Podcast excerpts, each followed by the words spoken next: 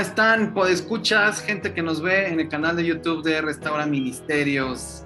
Gracias una vez más por acompañarnos y esta vez no se imaginan eh, con quiénes voy a platicar y, esto viene a colación por la décima marcha por la vida digital, ¿no? Y por supuesto que eh, eh, teníamos que hablar de esto, que es el martes, perdón, ¿eh? ¿Qué, me pasa? Como que martes, sábado, sábado, sábado, sábado 24 de abril. Este sábado 24 de abril a las 10 horas, ahí vamos a estar eh, difundiendo toda esta semana eh, la información sobre la décima marcha por la vida digital que se lleva a cabo este sábado 24 de abril a partir de las 10 de la mañana. Repito, a partir de las 10 de la mañana. Y eh, entonces por eso este especial de consejos divinos para hablar sobre la vida, ¿no? En oposición al aborto, eh, que son temas que no nada más es una cuestión de, ay, sí, la marcha que toca cada año, ¿no? Eh, que por supuesto entre los evangélicos tampoco es algo que sea familiar, desgraciadamente, no es, eh, no es algo en lo que participemos como evangélicos, por eso precisamente estamos en este podcast y por eso tenemos como invitada a Alison González y ella dirige la asociación Pasos por la Vida. Ahorita nos va a platicar en qué consiste esta asociación y lo que ha estado haciendo ella en esta marcha por la vida digital. Y ahorita nos va a contar, Alison, bienvenida Alison a Consejos Divinos. Hola, ¿qué tal? Pues muchísimas gracias por la invitación. De verdad que me siento muy honrada porque abren este espacio para hablar especialmente de la Marcha por la Vida. Y pues con todo el gusto hoy vamos a platicar de los detalles, de la importancia de salir a marchar y, y por qué también ustedes y todos debemos de sumarnos a esta noble causa. Exactamente, gracias Alison. Exactamente ese es el punto, porque yo quiero animar a mis eh, hermanos evangélicos a participar. Ahorita vamos a, ahondar en ello porque también tengo acá a Paola Cuevas, que ella junto con su esposo, eh, su esposo Juan Antonio, pues están al frente de eh, Familias de la Promesa, que es una organización que promueve la adopción. Y bueno, también yo me voy a quedar corto con las descripciones de Pasos por la Vida y de Familias de la Promesa. Ellas van a explicar un poquito de esto, que no podemos hablar de la vida si no hablamos de, eh, también de adopción. Por eso también está aquí eh, Paola Cuevas. Entonces, pues primerísimamente le, quiero preguntar a Alison, a ver, justo lo que decías, ¿por qué, ¿por qué participar en una marcha, ya sea físicamente marchando, en esta ocasión no se va a poder, por eso es digital, pero ¿por qué?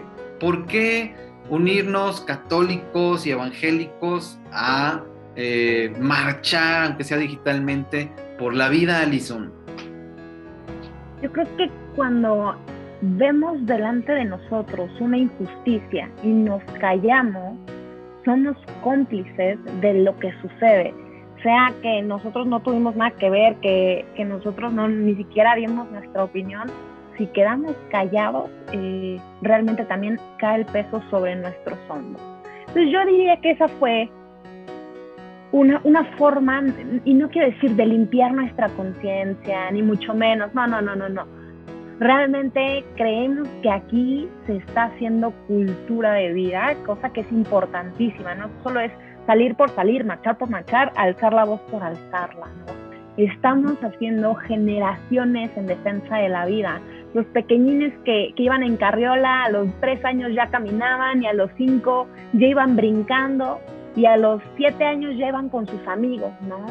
Esa es la marcha por la vida, que ve crecer generaciones y que año con año le recuerda a nuestras autoridades que cada mexicano, que cada persona merece la pena vivir, tiene algo que aportar, porque la vida de una persona sería un problema, ¿no?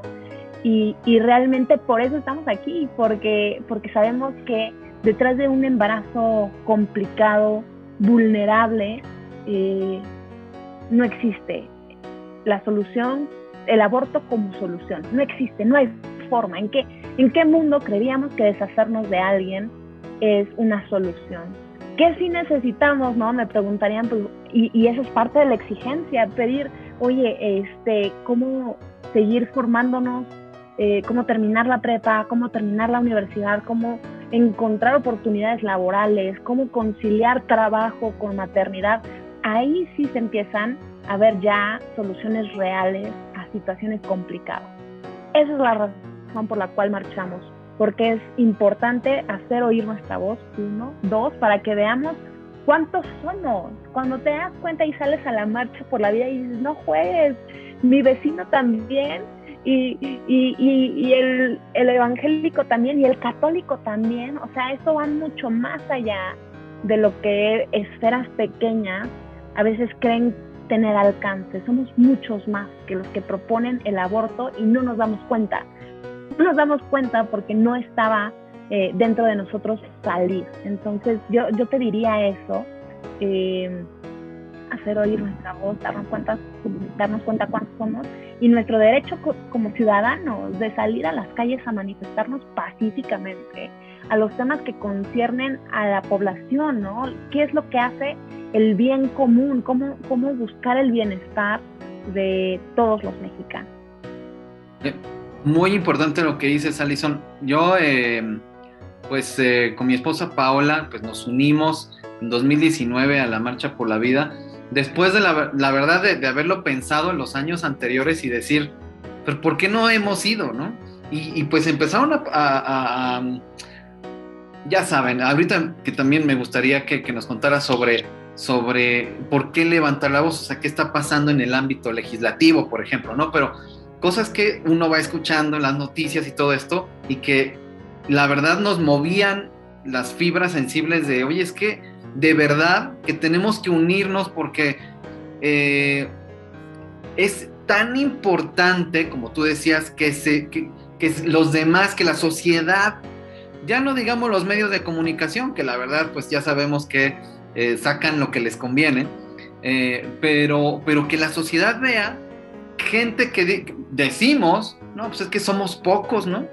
Como, como no hablamos, como no nos manifestamos, somos pocos los que estamos en contra de, iniciativas pues para, para, despenalizar el aborto, como se dice, ¿no? Eh, somos pocos, ¿no? Pero ya como, como tú dijiste, cuando ya estuvimos ahí marchando, mi esposa y yo, fue impresionante, de verdad. Estábamos, oye, somos un buen, justo así lo vivimos, ¿no? Somos muchos y, los que faltan también, ¿no?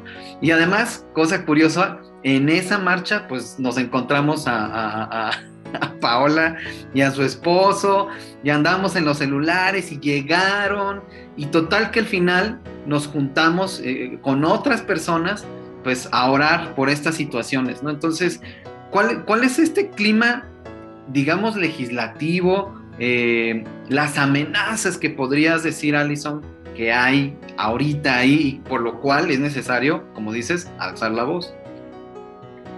Eh, curiosamente, ¿no?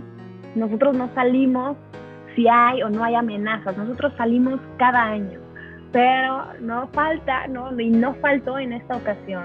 Este jueves se va a presentar en, tres comisiones de la Cámara de Diputados eh, una iniciativa para despenalizar el aborto desde algunas reformas, entre ellas la reforma general de la ley de la salud, ¿no?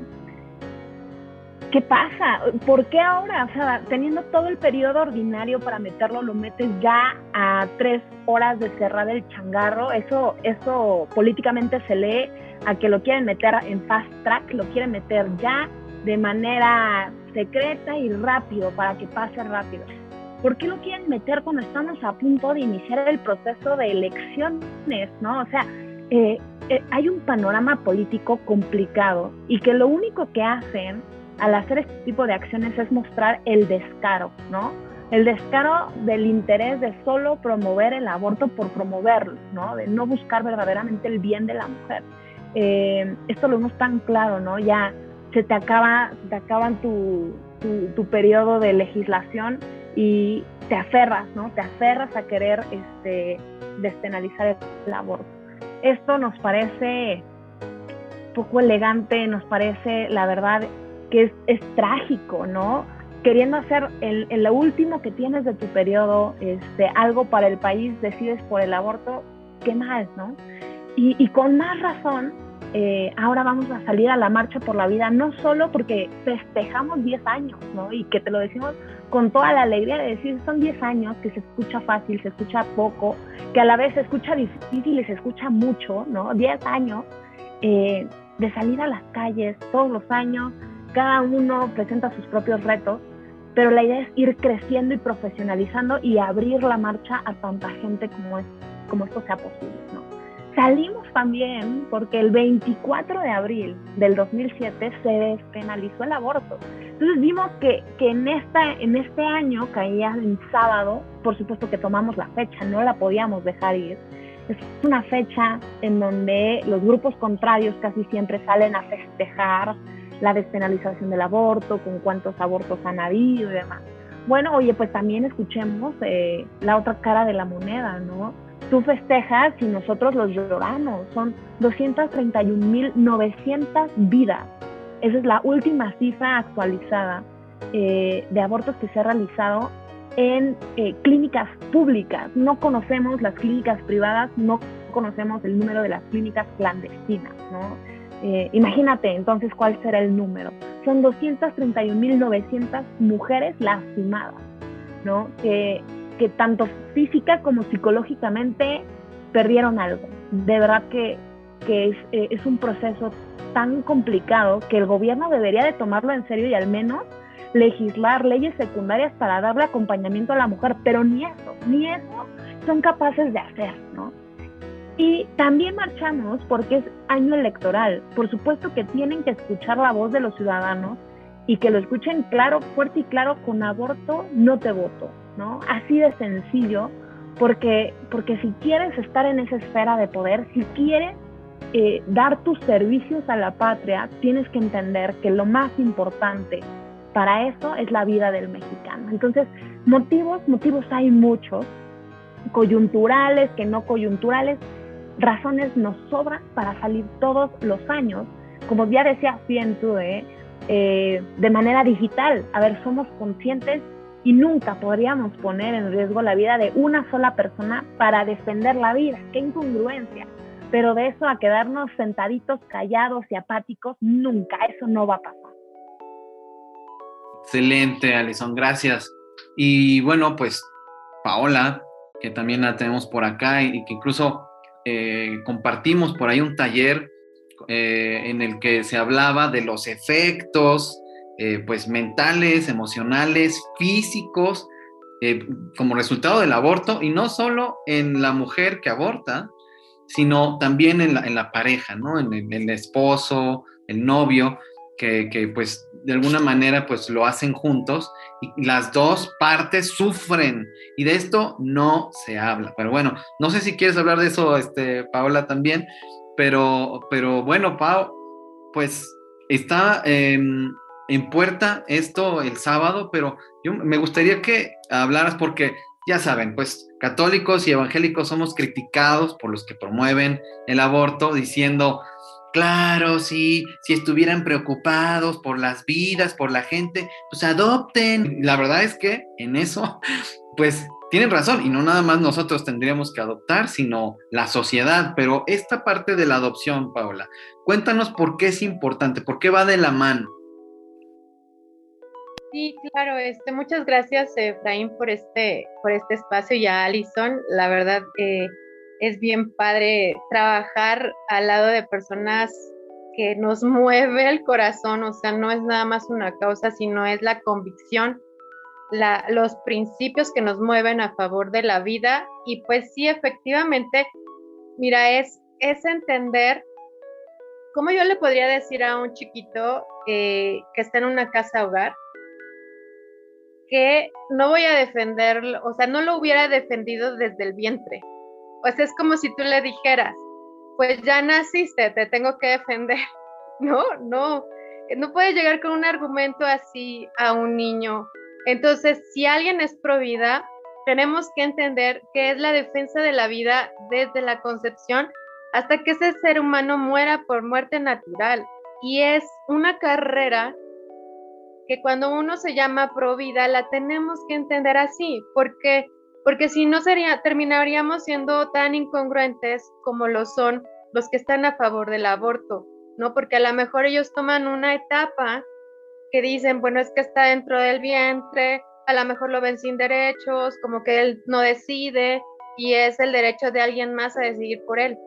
Y lo toman esa pequeña etapa, por eso yo creo que su, su argumento a veces termina de tajos eh, en la congruencia, porque ya no pueden explicar más allá, porque están viendo la vida o la falta de vida nada más en esa pequeña etapa. Y en eso podemos a veces caer también los pro vida y nos tenemos que cuidar. ¿Por qué?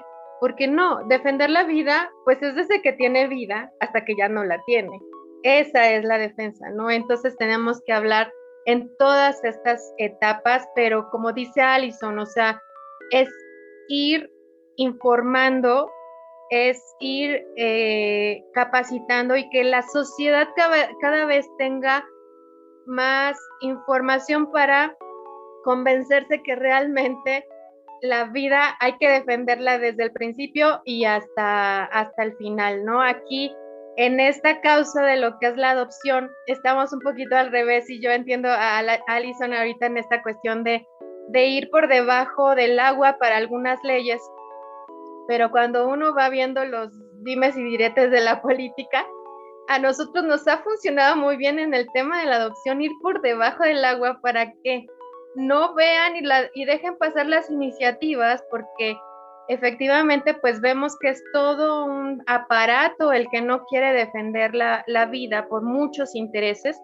y también quieren que ese argumento de que nadie se hace cargo de los niños que no tienen familia, entonces ¿para qué queremos más niños? ¿no? Entonces cuando todavía hay una posibilidad de que ese niño ya está y que podamos darle una vida en familia, las mismas leyes intentan detenerlo, intentan no hacerlo como para que puedan seguir engañando con un argumento que no tiene bases sólidas, ¿no? Pero la ignorancia de la sociedad, la falta de interés en, los temas, pues entonces nos lleva con la corriente y podemos llegar a decir, ay, sí, pobrecito niño, va a venir a sufrir, ¿no?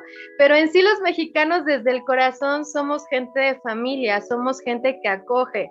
La abuelita acoge, los tíos acogen, este, cuando, eh, cuando hay alguien desamparado, pues no a veces, o sea, las familias mexicanas son así, traemos hasta el desconocido, pues vente a vivir aquí en lo que encuentras donde vivir, ¿no? Entonces, tenemos esta esencia como pueblo y creo que lo tenemos por gracia de Dios a favor.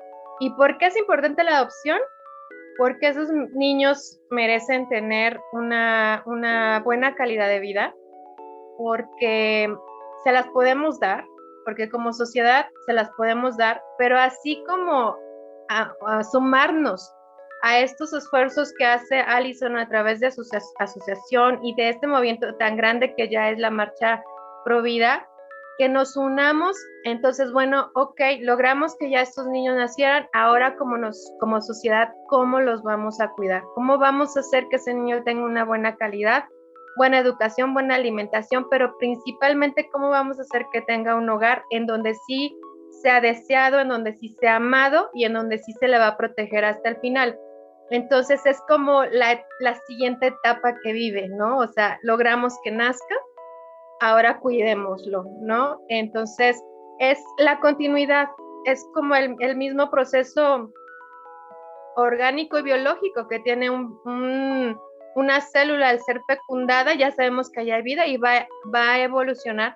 Asimismo, cuando el niño ya nació, es igual de importante que desde la concepción. Entonces, lo seguimos cuidando como sociedad. Nada más es una continuidad. Y pues sí, es arduo el trabajo hacer la conexión, es más, con mi público, ahora sí que con mi, público que, que nos sigue nuestro trabajo, hay que decírselo porque a veces no lo, no lo conectan, ¿no? O sea, si estás buscando una adopción porque tienes un anhelo muy fuerte de tener un hijo, pues es porque vale, esa vida vale mucho, porque hasta está dentro de tu anhelo, ¿no? Aunque no venga de tu sangre, aunque no tenga tus, tus genes, tiene tu anhelo, tiene tu, tu deseo de que llegue a tu hogar. Entonces, por eso defendamos eh, a estos chiquitos desde siempre y hasta el final, ¿no? Entonces, esa sería, diría yo, que es la importancia. en la adopción, yo les digo, a la semana pasada, ya sí, en los últimos tiempos, la verdad, nosotros habíamos perdido la esperanza que en este periodo saliera algo a favor de la adopción y una diputada sacó una iniciativa que pone ya como derecho la adopción de todo niño, niña, adolescente que ya está, eh, o sea, que ya no tiene patria potestad ningún familiar, ni, ni, ni, el padre ni la madre. Porque hay niños con más de 10 años dentro de una casa hogar y no se le ha adoptado, siendo que ya pudiera haber sido adoptado. Ahorita la iniciativa pide que ya se ponga en la Constitución, en el artículo cuarto, como derecho, ya no nada más como una medida para darle una solución familiar al niño, sino que daría ya como derecho del niño, niña y adolescente ser adoptado, ¿no? Entonces son pequeños pasos, pequeños avances que se van logrando y pues para eso estamos aquí trabajando. Genial, Paola. Y bueno, eh, yo sabía que ustedes también como que habían estado, bueno, claro que en favor y promoviendo, así como una ley federal de adopción, ¿no? Como que pusiera eh, un piso parejo en los estados que tienen sus propias regulaciones, que en cada estado es diferente y, todo esto, pero ¿esto tendría que ver con eso, esto que nos cuentas? Esto que salió nada más es un pequeño cambio, eh, son dos renglones que se cambiarían, o sea, se está pidiendo la reforma del artículo cuarto de la Constitución, nada más cambiaría dos renglones, pero o sea, a veces en, las leyes un renglón, dos renglones, una palabra es la clave, es, es algo que pondría una base para que cuando ya contemos con una ley nacional de adopción, que es lo que estamos buscando todas las asociaciones que trabajamos en la restitución del derecho a vivir en familia, entonces ya nos ayudaría a que esa ley, entonces sí, hagamos, se haga el cabildeo y todos los estados la, la tomen y la hagan, porque eso es esta cuestión de las leyes es que aún estando la ley, cada quien a veces termina haciendo lo que, lo que se le plazca, ¿no? Estas personas que están a favor del aborto dicen, yo escuché un argumento hace unas semanas de, pues es que miren, nosotros sin ley o con ley vamos a seguir teniendo acceso a un aborto. Entonces, yo digo, oye, esto es, es bien fuerte porque también tenemos que ver con los corazones de las personas, con los valores, con los principios, ¿no? Pero bueno, siempre es bueno contar con una base legal para que este, se pueda avanzar en, estos temas, ¿no? Entonces sí nos ayudaría mucho este pequeño cambio y yo espero, yo, yo tengo la esperanza, tengo por ahí noticias que pronto tendremos una buena noticia con respecto a esta ley nacional de adopción y, y, a Alison le digo yo, estoy esperando las últimas que antes de que se vayan y cierren el changarro, esto sí pase, porque te digo, a veces hasta estamos defendiendo lo mismo y los procesos son totalmente diferentes, ¿no? Pero nosotros sí esperamos que, o sea, que antes de que bajen la cortina, se quede por lo menos el tema en la mesa, porque este tema todavía está en fase de visibilización. Está este, muy todavía si, si esta cuestión este, Provida ha avanzado muy, muy bien, gracias a Dios. Aquí la, la, adopción se queda solamente en un perfil de personas que les interesa, ¿no? Entonces, y es una causa social, eh, estos niños son huérfanos sociales, es por la, por el cómo se conduce la sociedad mexicana que estos terminan en una casa hogar, ¿no? Entonces nos corresponde a todos también. Entonces, este, sí, es un avance, Efraín, en todo esto. Y pues el, así la cereza en el pastel sería ya poder contar con una ley nacional. Pues suena genial. Y bueno, como ustedes comprenderán, pues no tenemos muchísimo tiempo de, para hablar de dos temas que son realmente, nos podríamos pasar horas y horas hablando de eh, por qué la vida debe prevalecer por encima de estas políticas públicas que realmente eh, van en contra de la vida, ¿no? Eh, y, un tema como es la adopción. Entonces, yo quisiera que nos concentremos específicamente en las, yo llamo falacias eh, pero son los argumentos que se dan más comúnmente por los que promueven la despenalización del aborto. Entonces, por ejemplo, por acá tengo uno y ya medio lo mencionaba Paola, las mujeres pobres son las que más están eh, necesitando y a veces dicen hasta exigiendo pues, eh, pues que se despenalice el aborto, porque son ellas las que sufren más, ¿no? Porque tienen más riesgo de morir practicándose un aborto, este, son las que necesitarían practicarse más abortos pues para no tener tantos hijos y en, qué condiciones, ¿no? Y pues sabemos que pues esto es una falacia porque las mujeres pobres pues no están, no son las que están promoviendo el aborto, ¿no? Pero entonces, ¿ustedes qué piensan? Ya se nos fue Paola por su conexión a internet, pero tú has escuchado este argumento, Alison, seguramente. ¿Qué, qué, por, qué, qué pasa ahí? Es, es, un argumento que se promueve mucho para tentarnos el corazón y decir, eh, esto es una lucha de clases, esto es una cuestión de dinero y no quieres poner algo accesible a estas mujeres que eh, ya no pueden sostener a un bebé más, ¿no? Bueno, es un caso tan interesante.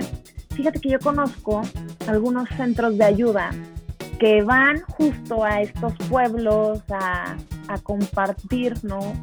Eh, su conocimiento con, con ellos, porque justo se pueden prevenir muchos embarazos no deseados. ¿no?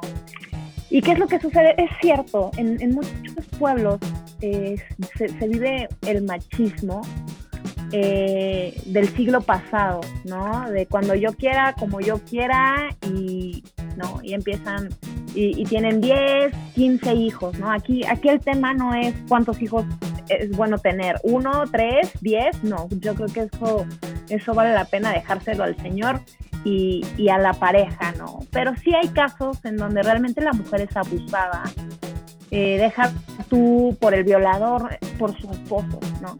Y son comunidades de, que viven bajo índices de pobreza, ¿no? Y van estas mujeres, estos equipos a ayudarla y se dan cuenta que ellas nunca quieren el aborto.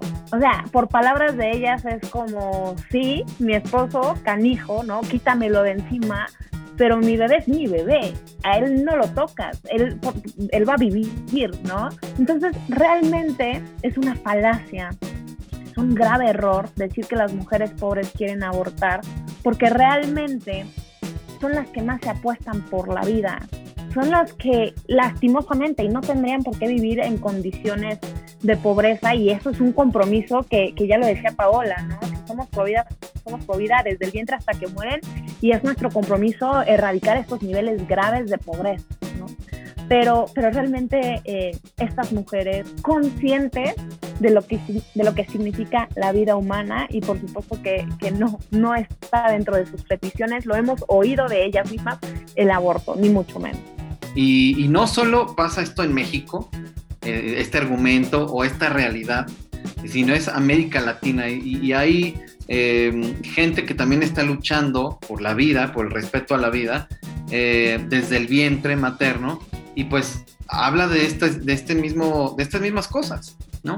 Que la, la mujer que tiene menos recursos para sacar adelante a sus hijos, no son las que están pidiendo el aborto, no, no, son las que están eh, eh, haciendo el activismo. Entonces, eh, y, bueno, realmente tendría que haber políticas públicas que ayuden a, estas familias a, cambiar su, su, su, medio ambiente, tener otro tipo de oportunidades. el problema no es el aborto, sino el problema es la pobreza, el problema es la marginación, el problema es la explotación muchas veces, los salarios injustos.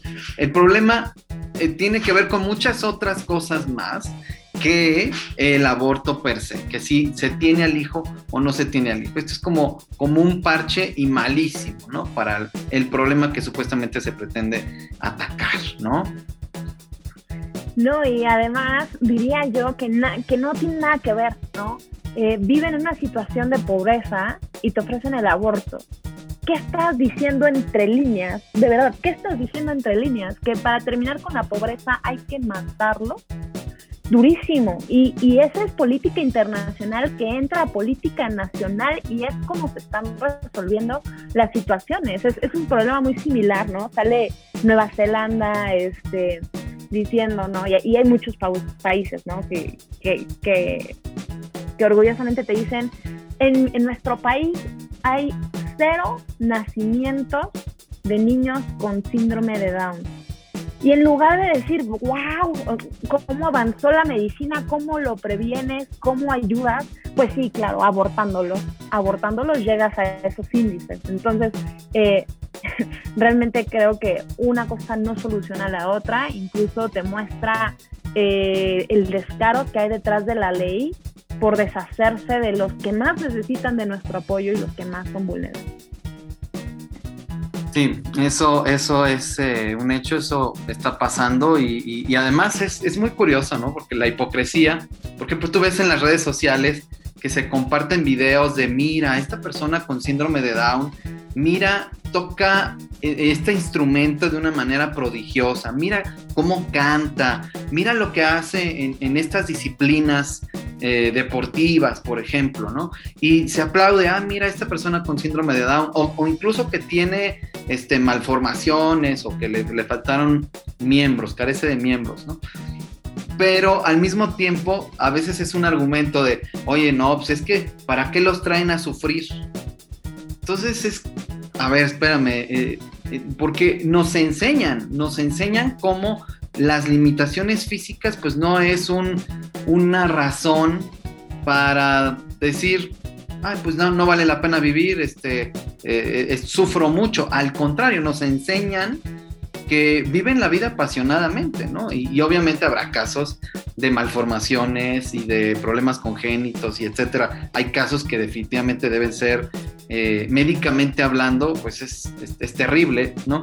Pero eh, pero la naturaleza, digamos como, como Dios la creó, pues por decirlo de alguna manera es sabia en cuanto a que pues eh, una, una vida que no va a ser viable, pues simplemente no va a ser viable, ¿no? es decir, nosotros realmente tenemos que decidir si va a ser viable o no. ¿Sí me explicó? Entonces, ese tipo de cosas es realmente, diríamos, pues, jugar a ser Dios, ¿no? Totalmente, y, yo añadiría ahí nada más para concluir, que muchas veces eh, le echan la culpa al pobrecito, ¿no? O pobrecita de cómo lo traes a sufrir, pero, pero vuelvo entre líneas, está este egoísmo de querer entregarte a esa personita que te necesita más que cualquier, que cualquier bebé en condiciones de desarrollo normales, ¿no? Porque por supuesto que sí, te va a costar eh, más más lana, vas a tener que trabajar más para poder darle todo lo que necesitas. Te va a costar más tiempo, te va a costar más amor porque, te, porque la vas a sufrir, ¿no? Y, y realmente es, crudo decirlo así, pero pues mejor decirle por qué lo traes a sufrir, mátalo desde ahorita, a por qué no sufrimos juntos con él, ¿no? Y también disfrutamos todo lo que este pequeñín nos pueda dar y pueda darle a la vida. es como que, ¿qué es lo humano? ¿Qué es lo humano? Realmente, en esta situación o en otras, ¿qué es lo humano? Por ejemplo, eh, un debate clásico se está volviendo esta parte de, si, si, violan a la mujer, no, pues aborto, o sea, la solución es el aborto y, y pues, obviamente la solución es que se haga justicia y que se castiga al violador, esa es la solución. Pero obviamente eh, esta parte que, quiere, como tú decías hace rato, tocar al corazón, muy emocional, pintar el, peor panorama posible para decir, mira cómo el aborto sí es importante, ¿no? En, este caso, ¿no? Y dices, pues, ¿cuántos casos habrá de estos? Pero obviamente desgraciadamente en un país como México, que sí hay, eh, pues, muchas violaciones, eh, de hombres a mujeres, bueno, obviamente de hombres a otros hombres y de mujeres a otras mujeres, pero que no van a ocasionar un embarazo, ¿no? En esos casos, pero sí de cuando se trata de un, hombre a una mujer y que sin duda habrá también violaciones de mujeres a hombres, que bueno, de esas, esas cosas nunca nos vamos a enterar porque también ahí, ahí entra otro factor muy eh, específico en cuanto a que el hombre no denuncia este tipo de cosas, ni maltrato de, de su esposa, ni una violación de una mujer, no lo va a denunciar nunca por factores culturales y todo lo que quieras, pero esas, esas cifras quedan en, la total oscuridad. Pero independientemente de eso, volviendo a, este tema del aborto y pintar el peor eh, escenario posible, bueno, una mujer que es violada pues tiene que abortar se tiene que facilitar y de hecho en muchísimos estados del país es, uno de los, eh, eh, de los escenarios en los que sí está despenalizado el aborto, cuando hay violación, ¿no? Pero, em, pero finalmente, y, bueno, aquí yo me pregunto, entonces esa vida vale menos? O sea, si estamos a favor de la vida, y no es minimizar el sufrimiento que una mujer violada pueda experimentar y, el trauma psicológico que implica que esté embarazada de, su violador, ¿no? Entonces, todo esto, claro que tiene eh, que atenderse y claro que es una tragedia. No es minimizar, o sea, porque a veces es lo que dicen en contra, ¿no? Eh, es que a ustedes no les interesa el sufrimiento de esta mujer, ¿no? Pero es que, es que ese no es el tema, es el tema es la vida si vale menos una vida cuando esta concepción es resultado de una violación. Entonces, esta vida vale menos y por lo tanto podemos prescindir de ella, porque claro que lo que se intenta es em, proteger a la mujer, bueno, ok, pero ¿a costa de qué? De, otra vida, realmente son temas polémicos, ¿no? Eh, ¿tú, ¿Tú cómo has ¿Tú cómo has vivido, por ejemplo, esta, este debate, ¿no? Este, cuando, cuando estás debatiendo sobre esto. Claro, pues mira, e, este caso, el caso de la violación es el caso más delicado, el caso en que más nos duele, porque de, entrada nunca debió haber sucedido algo así, ¿no? O sea, antes de entrar al debate de qué vamos a hacer con ese embarazo, eh, es resolver una cuestión urgente de cómo reducimos ya eh, estas situaciones de abuso, ¿no? Por un lado. Pero por otro lado, también eh, se me viene a la mente, y te digo otra vez, es, un tema de hipocresía, porque, ok, te violaron y proponen el aborto. ¿En qué momento, en qué momento el aborto va a lograr que el violador pague el crimen? que lo agarren, que lo metan a la cárcel. En o sea, ninguna de las cláusulas de esta ley tiene que ver con, con el verdadero crimen. O sea, eh, es, un paliativo que no resuelve el, punto principal por el cual estás en donde estás, ¿no?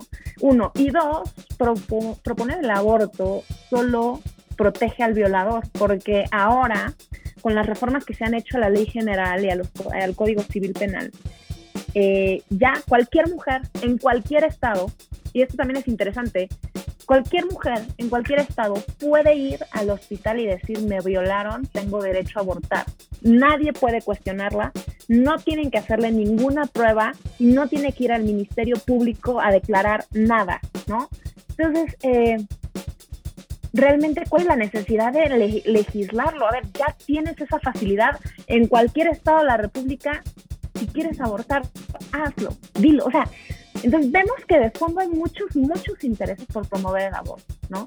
Pero, pero en estos, este caso en específico es dolorosísimo porque uno no resuelve la cuestión, ¿no? Y dos, protege al violador porque quitándole estas, em, quitándole estas restricciones de que ya puedes abortar sin, sin demostrar que fuiste violada, ¿no? No es por demostrar que fuiste violada, sí te creo, de verdad que sí te creo. Simplemente la evidencia nos ayuda a que este caso no quede impune, porque, porque te practiquen o no te practiquen el aborto, esta ley no, no resuelve el caso. Quedas expuesta a otra agresión, tú y, quién sabe cuántas más mujeres puedan quedar eh, expuestas porque el caso no terminó, quedó impune. Exacto, no, en el mismo sentido no se está em, eficientando, por ejemplo, un sistema penal, no se están endureciendo las penas a los violadores. O sea, ahí es donde, donde hay una incongruencia fatal, ¿no? Pero bueno, y eh, uno de, las, de, los temas más recurrentes es esta parte de que tiene que ser un derecho, un derecho humano poder abortar. Entonces, este derecho a decidir, pero la pregunta es decidir qué. Decidir, o sea, cómo, cómo eufemísticamente se maneja e, esta parte del lenguaje, el derecho a decidir. ¿Y decidir qué? No, pues decidir quitar una vida, terminar con una vida o, que siga desarrollándose, ¿no? Eh, y esta parte, por supuesto, de que no es un humano todavía, que es un, este, le llaman saco de células, ¿no? Y, caramba, pues, ¿qué va a salir? ¿Qué va a salir de esto, no? Este, una vaca o un perro, ¿qué va a salir? Pues una vida humana.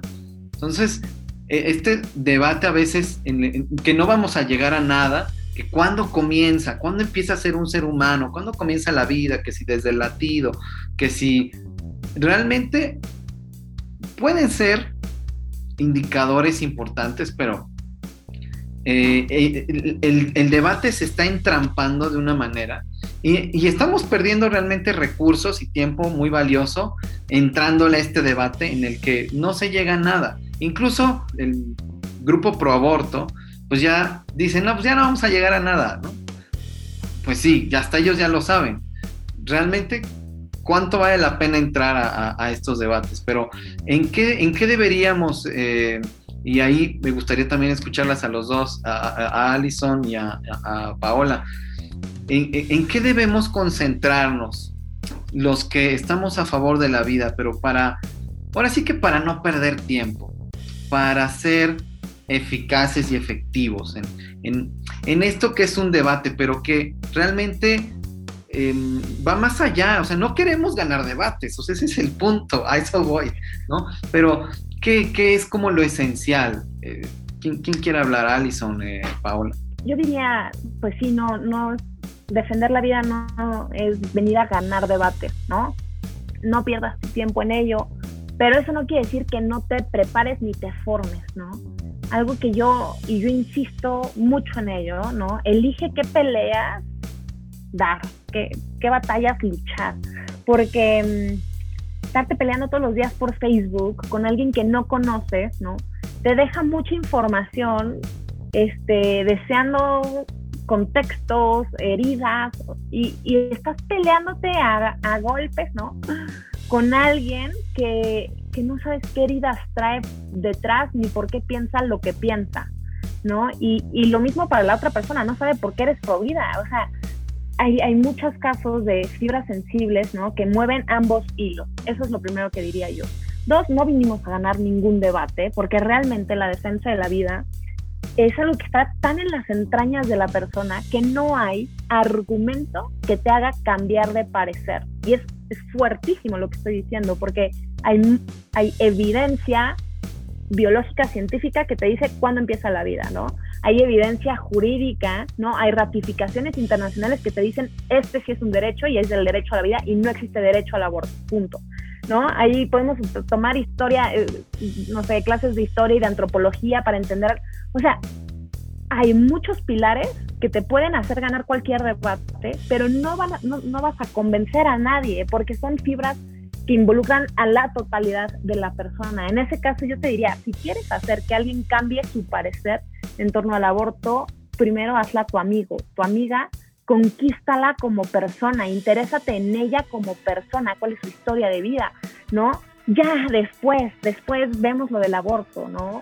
La persona es mucho más que su postura a favor o en contra del aborto y nos cuesta mucho trabajo entender esto y, por, con, con, toda la razón terminamos peleados con la mitad de la familia, terminamos peleados con la mitad de los amigos, este, nos hacen ver como intolerantes y nosotros los vemos a ellos como radicales y, y es un problema de nunca acabar porque está tan polarizado el asunto que no hay puntos de encuentro y realmente realmente no es que veas, o sea, yo no veo al otro como Satanás, ¿no? Así eres Satanás por promover el aborto. Híjole, de verdad que no más profundo a mi ser trato de ver que lo que ella hace y promueve está buscando el bien. Dentro de todo su error, dentro de todo lo que no alcanza a ver, de verdad que si ella alza la voz y está echándome esta pelea, es porque ella de todo corazón ve que hay una injusticia hacia la mujer. Bueno, empecemos por ahí, compartamos puntos en común y ya después vamos viendo nuestras diferencias. Pero yo diría eso, ¿no? No estamos para ganar debates, estamos para ver primero a la persona antes que ver sus argumentos y, y no gastes tu tiempo, ya lo decías tú, ¿no? No gastes tu tiempo en ello, mejor ponte a estudiar, mejor ponte a hacer estrategias para eh, desarrollar, no sé, el tema de, este, derechos de adopción, derechos de maternidad, ¿no? Que sí propongan y construyan. Yo diría eso. No sé tú, Pao, ¿qué complementaría?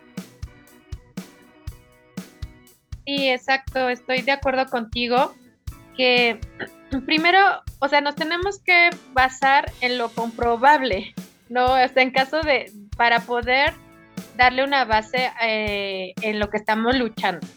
Pero, eh, como dice Alison, necesitamos poner un terreno de confianza y de vinculación con la otra parte, porque a lo mejor la solución que ellos están buscando, nosotros la tenemos en las manos, pero como no nos la compartimos porque no hay el medio de comunicación, entonces ellas están pensando que esa es la solución y lo único que les queda o lo único que los podría sacar de, de lo que ellos sienten, lo que ellas sienten ahorita que es su problema, ¿no? Entonces, aquí la cuestión es que, que no se quede esto en un debate, si lo ganaste o no lo ganaste. Aquí la evidencia de que vamos por el, por el buen camino es eh, ver pues una chica eh, que no decidió por, por una muerte porque alguien más le dio la solución.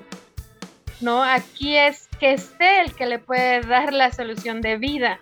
Eso sería lo, importante, ¿no? Ahí es donde sí se ganaría algo, no es a través de, un debate y ay, ganamos los pro vida porque supimos debatir y argumentar y todo eso. Sí, pero ellas se quedaron tan enojadas que se reafirman y dicen, ah, pues ahora lo voy a hacer porque lo voy a hacer, ¿no? Entonces es más bien, los resultados los tendríamos que ver en otros términos, en, otros este, territorios y como dice Alison, ellos, ellas están convencidas de que están haciendo lo correcto, que están ofreciendo lo que se necesita en este tiempo para esta generación, para estas mujeres, están convencidas totalmente.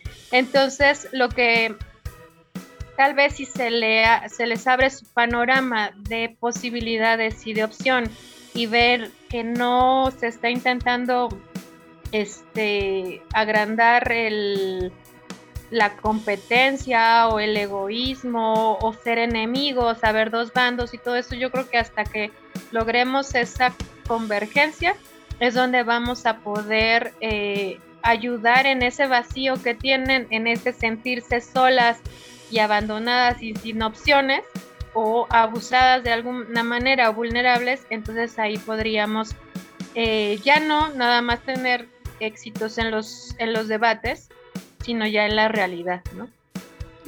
Sí, fíjense que yo he estado viendo eso, que, que se está abriendo una brecha y estamos dejando de vernos como seres humanos, ¿no? Ya es los pro vida, los pro aborto y ya, o sea, tenemos que pelear, tenemos que eh, entrarle a los, a los golpes, ¿no? Como decía Alison, este, golpes digitales muchas veces. Ya, es, estamos encontrados, entonces lo que hay que hacer pues, es pelear. Y, y, y, se nos, de verdad, que se, como dicen ustedes y muy bien, me quedo con eso. Eh, y, espero que la gente que nos está viendo, que nos está escuchando, se quede con eso. Necesitamos ver a las personas. Hay gente algunos de ellos están sufriendo, algunos nada más están repitiendo consignas, ¿no? Eh, pero muchas de ellas, muchas de estas personas que podríamos etiquetar de proaborto, eh, pues tienen una historia, sí, es verdad, creo que me quedo con eso que han, dicho, eh, tienen toda la razón y, deberíamos como, como cristianos, eh, eh, católicos, evangélicos, como cristianos deberíamos estar viendo a la persona, deberíamos estar ocupándonos en las necesidades de la persona, porque para eso estamos aquí, ¿no? Eh, y, a lo mejor sí, como dicen también, me quedo también con esto, tender los puentes hacia lo que tenemos en común y esta parte de que unos y otros estamos buscando justicia, quizá de distinta manera, quizá con distintos métodos, pero ese es el puente, el puente que, nos podría unir, y a lo mejor hay otros, pero es el que estoy viendo en este momento, porque nos estamos fanatizando brutal. Y, tú ves los, los videos en YouTube de los argumentos en contra y a favor, y, es esto, que eh, ya una fanatización en cuanto a si soy pro vida o si soy pro aborto, eh, y, realmente esto se está saliendo de las manos, porque no, no creo que eso es lo que estamos buscando, sobre todo los que compartimos la fe en Jesucristo. No es lo que estamos buscando. Eh, y más, ir más allá de las etiquetas, ¿no? Ver a las personas y ser útiles. Bueno, pues se nos ha ido el tiempo rapidísimo, Paola. Pues a pesar de que te desconectaste, creo que fue muy valioso lo que, lo que compartiste y, qué bueno que pudiste hacerlo. Gracias a Dios que, te tuvimos acá en, Consejos Divinos.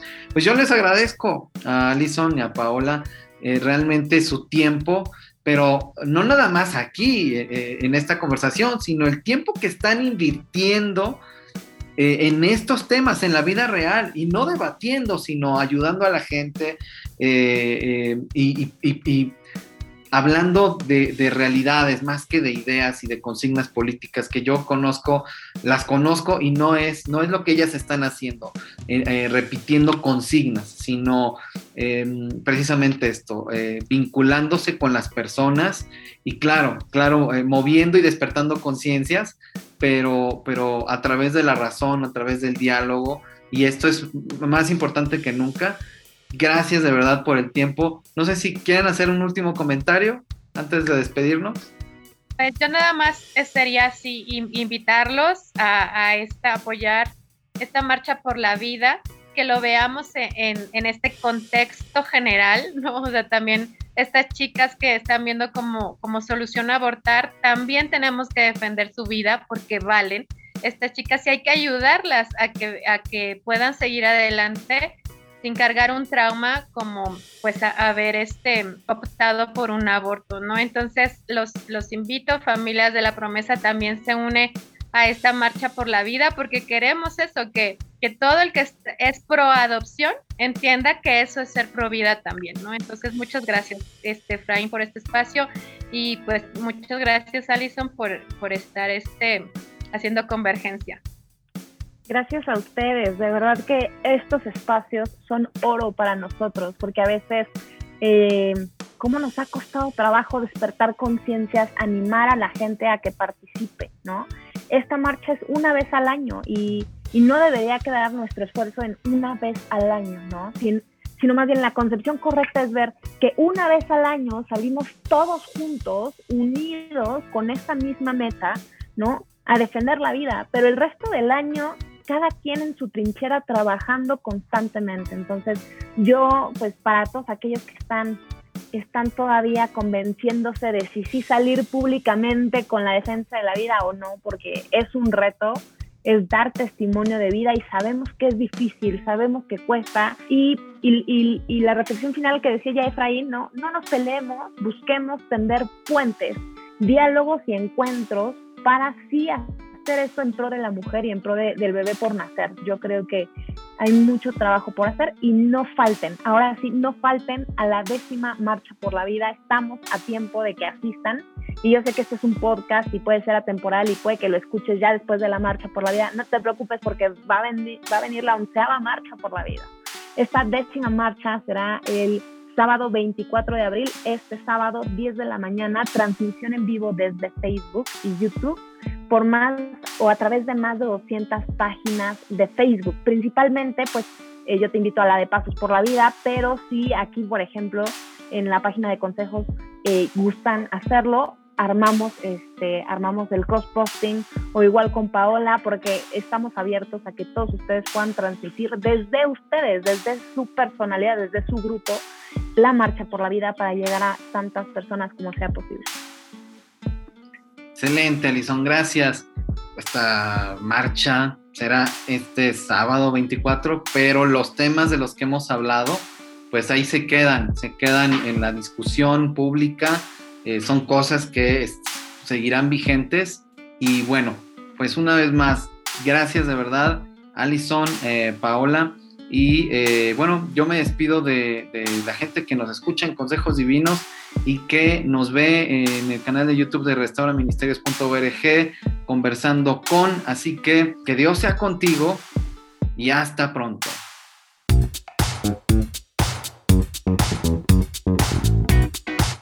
¿Quieres apoyar económicamente este podcast?